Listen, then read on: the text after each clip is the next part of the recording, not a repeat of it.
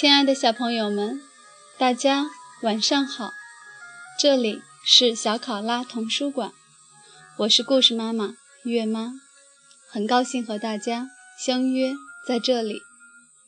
今天月妈依然带来的是曹文轩老师的作品《我的儿子皮卡矮鬼》，竖起耳朵，一起聆听吧。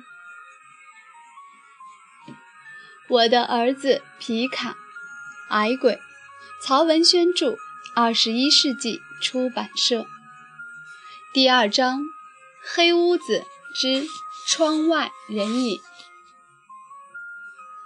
一道极其明亮的闪电划破黑夜，只把刺目的亮光打在通往走廊的窗子上。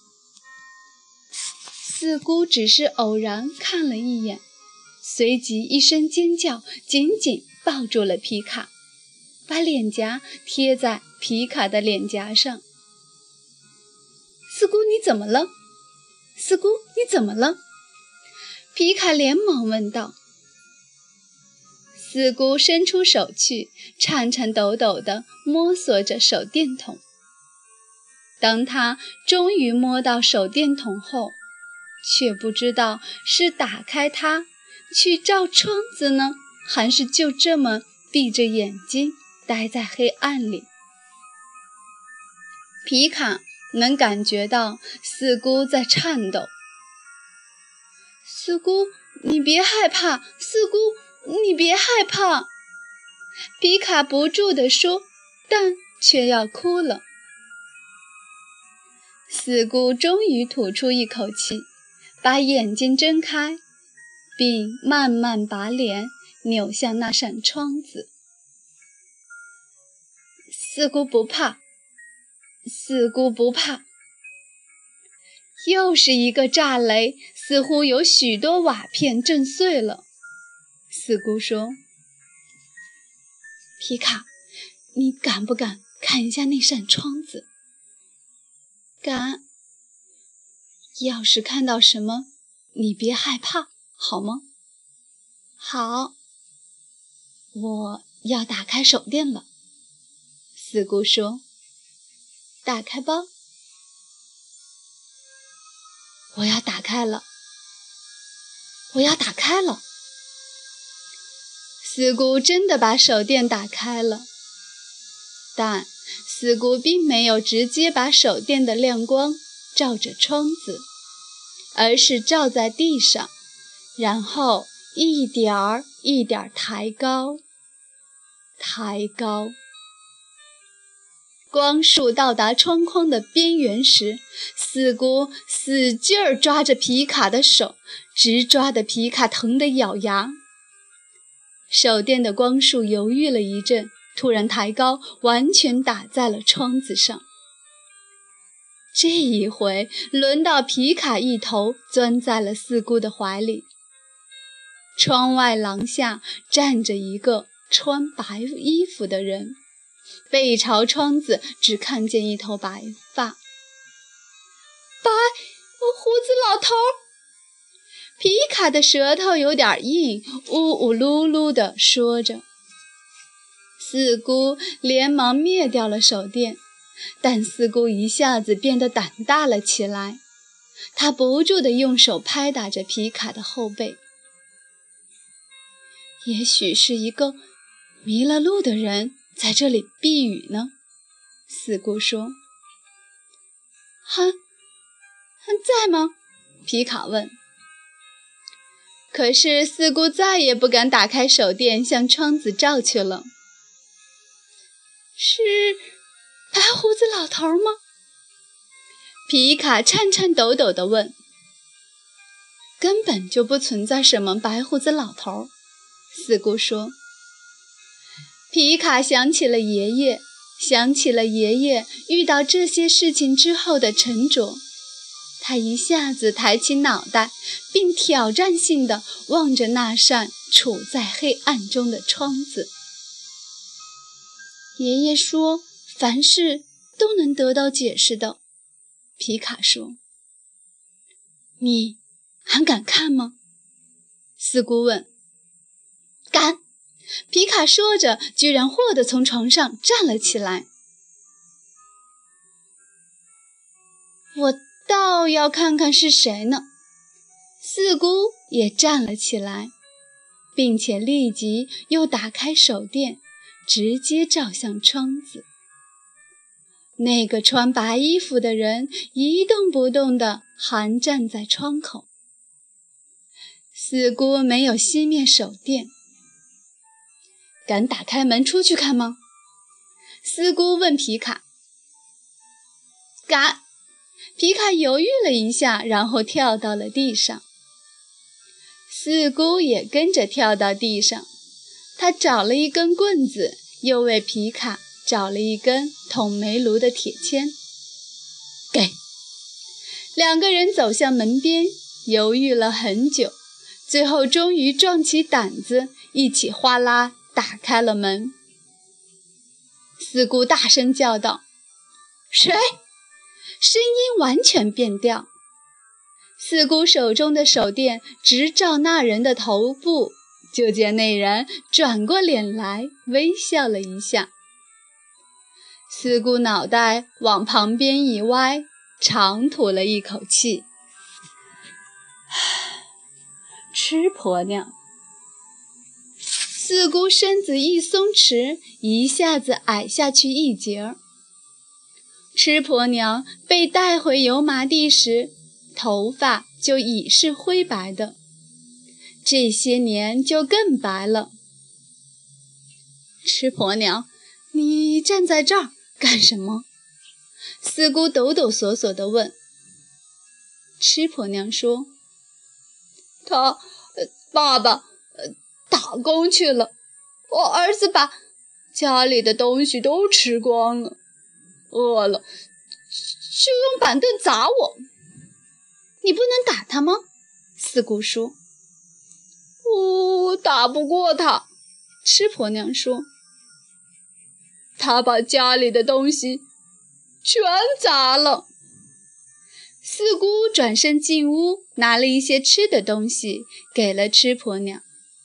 快回去吧。吃婆娘朝四姑和皮卡点点头。走进了风雨里，四姑和皮卡关了门，重新躺到床上时，都觉得浑身没有一点力气，仿佛力气全都用完了，心依然慌慌的，再也睡不着了。皮卡说：“四姑，你说他是不是就是白胡子老头呢？”四姑摇了摇头。那时他还没有到我们油麻地呢。说来也真是奇怪，明明已把事情弄清楚了，但恐怖依然像乌云笼罩在四姑和皮卡的心上，加上外面的风雨雷电越来越厉害。他们只盼爷爷奶奶能在这个时候回家。四姑有点后悔，还不如把吃婆娘留在这里呢，倒也能减轻一点害怕。皮卡的呼吸越来越急促，只觉得胸口压了一块石头，终于憋不住了，一下坐了起来。一坐起来，感觉上反而不那么害怕了。四姑也索性坐了起来。他们打开了灯，皮卡再也不怕打量四周，哪怕是最阴暗的角落，他也敢去看。他忽然想到那面鼓，从床上跳下来，推开西北角上那个房间的门，踮起双脚，把鼓从墙上摘了下来。又找到两根鼓槌，回到四姑身旁，在椅子上坐下，两腿劈开，把鼓夹在其中，然后咚咚咚地擂起鼓来。鼓声一响，神奇般的他立即胆量陡增。咚咚咚咚咚。在这漆黑的深夜，鼓声把周遭的恐怖驱赶进黑暗里，就像隆隆的炮火把敌人击溃了。他们忘记了黑屋，忘记了外面千万重的黑暗。皮卡越敲越来劲，并越敲越有样子。四姑说：“我跳个舞吧。”皮卡连连点头。四姑学过舞蹈，她从床上站起。披一块床单，跟着皮卡的鼓点跳起来，旋转起来，还不时地用脚后跟敲打着床，发出噼噼啪啪的声音。那声音很有节奏，一边跳舞，四姑还一边唱歌。大河那边的村子里有人醒来，听到黑屋里有鼓声和歌声，就仔细听着。听了一阵，就在心里说：“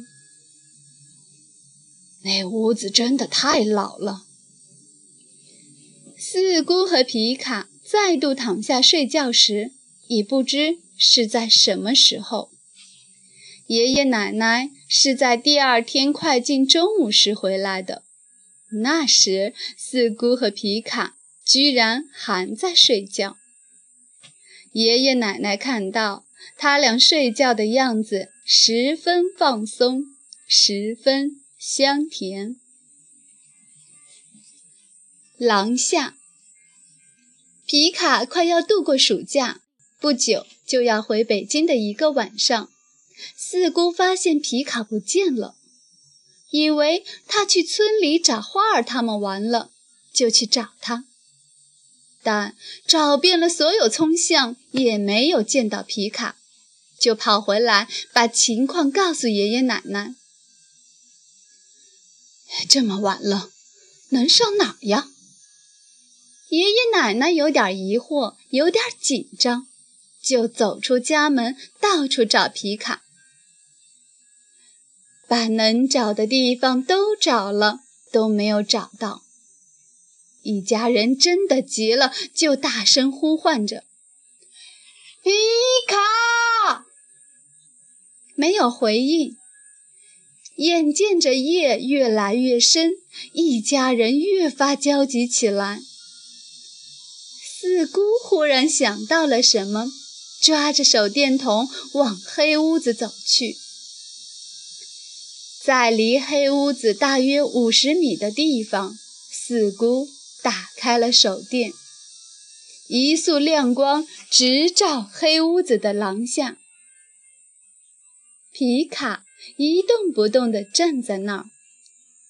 四姑一边往皮卡那边跑，一边向爷爷奶奶喊：“找到了，找到了！”四姑跑到皮卡身边：“你站在这里干什么？”